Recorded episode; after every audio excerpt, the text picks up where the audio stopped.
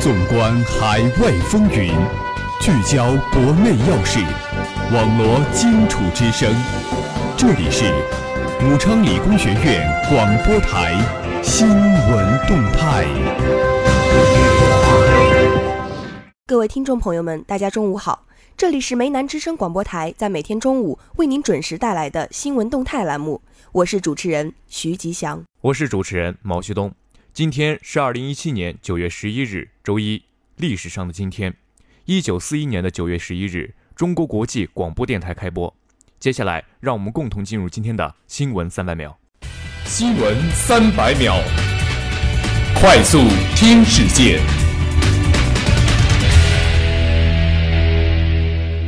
习近平总书记在“七二六”重要讲话中指出。中国特色社会主义不断取得的重大成就，意味着中国特色社会主义拓展了发展中国家走向现代化的途径，为解决人类问题贡献了中国智慧，提供了中国方案。央广网长春九月九日消息，第四届中国秸秆产业发展高峰论坛昨天在长春举行，第二届中国国际秸秆产业博览会同时举行，参展企业三百余家，参展产品近千种。覆盖全国十多个粮食主产区以及秸秆资源大省。央广网北京九月九号消息，今天中国人民大学迎来了近八千余名新生，其中本科新生近三千人。与往年迎新不同的是，走进人大校园，便能从各式横幅、专设花坛等处，感受到人大即将迎来八十周年校庆的氛围。央广网长春九月九日消息，第五届国际城市雕塑高峰论坛日前在长春雕塑博物馆召开，来自全世界各地的雕塑家、建筑家、艺术理论家、城市雕塑管理专家共话世界雕塑盛世。央广网北京九月九号消息，近年来，除了政治冲突及世界闻名的水资源处理技术，位于欧亚非交汇的以色列因地处“一带一路”建设在中东地区的重要支点，逐渐进入学者公众视野。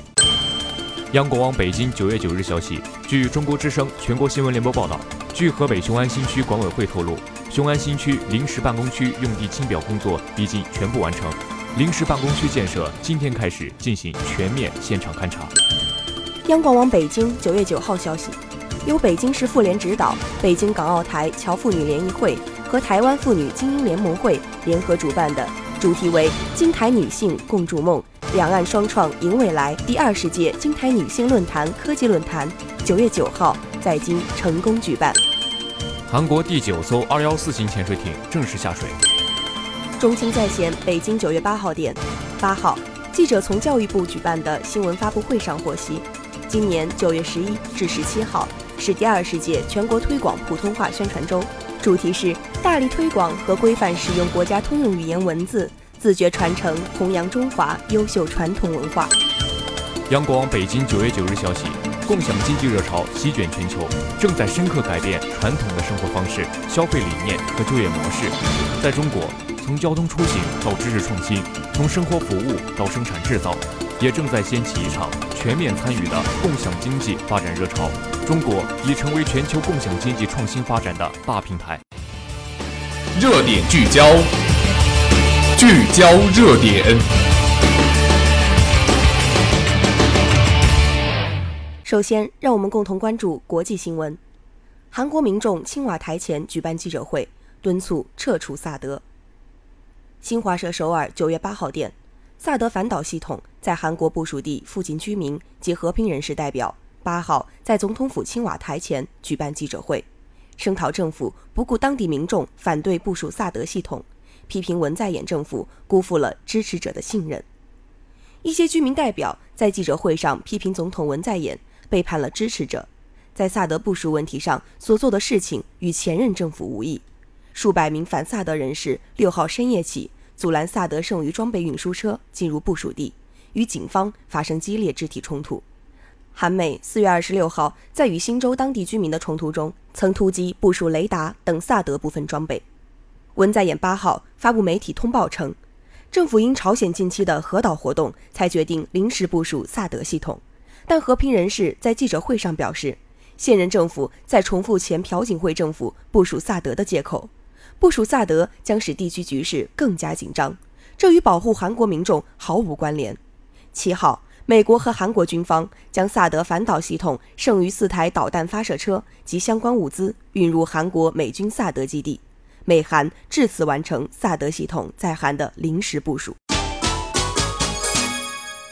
第二十届全国推广普通话宣传周将在九月十一日至十七日举行。中新在线北京九月八日电，八日，记者从教育部获悉，今年九月十一日至十七日是第二十届全国推广普通话宣传周。主题是大力推广和规范使用国家通用语言文字，自觉弘扬和传承中国传统优秀文化。据悉，推普周中，全国各地都将举行独具特色的宣传活动。例如，北京将于九月十一日至十三日举行首届中国北京国际语言文化展览会，开展高校学生免费普通话测试培训。黑龙江将开展旅游、文化、广告等重点产业相关人员语言文字规范培训和送教下乡培训活动。上海开展上海市民朗诵节、二零一七年诗意中国上海诗词大会、阅读小达人在线阅读体验等活动。江苏将开展百名国策进校园、推普到乡村等活动。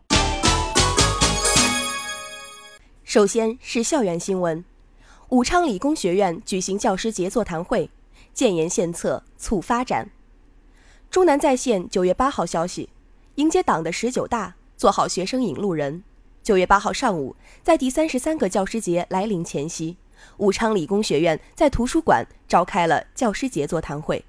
常务副校长王元章教授、副校长杨伦教授、校长助理彭元杰教授、校长助理刘明华研究员、校长助理蔡贤浩教授、校长助理王海涛等校领导出席。来自学校各二级学院和学工行政优秀教师代表三十余人参加了座谈会。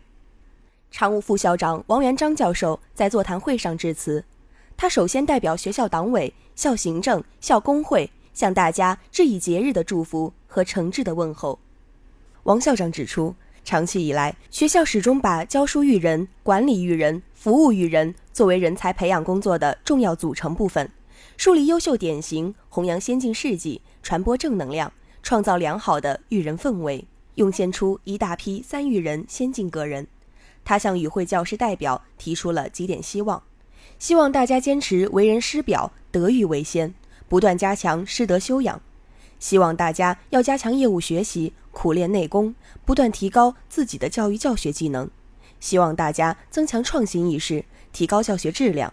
希望大家要增强服务意识，提高服务和管理水平，不断优化育人环境。王校长最后说道。学校的长远发展要靠大家的集体智慧和共同努力。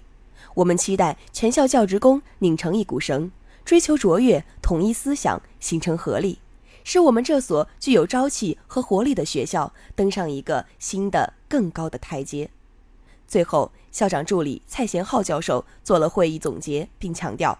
教师的成长成才对武昌理工学院全面深化改革、建设一流民办大学具有重大意义。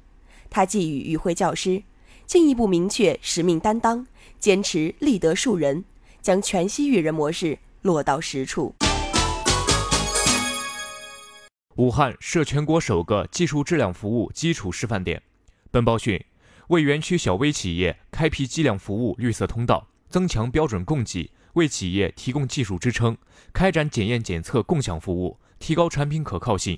六日。全国首个质量基础服务一站式服务双创示范点在戴家山科技城设立。市监督局相关负责人表示，我市微小企业数量以及服务质量需要不断上升。此次在戴家山科技城设立示范点，是通过聚合监制部门质量技术服务资源，实施一站式服务，支撑双创企业，为企业提供完全的生命周期的计量、标准、检验、检测、认证认可等服务基础质量。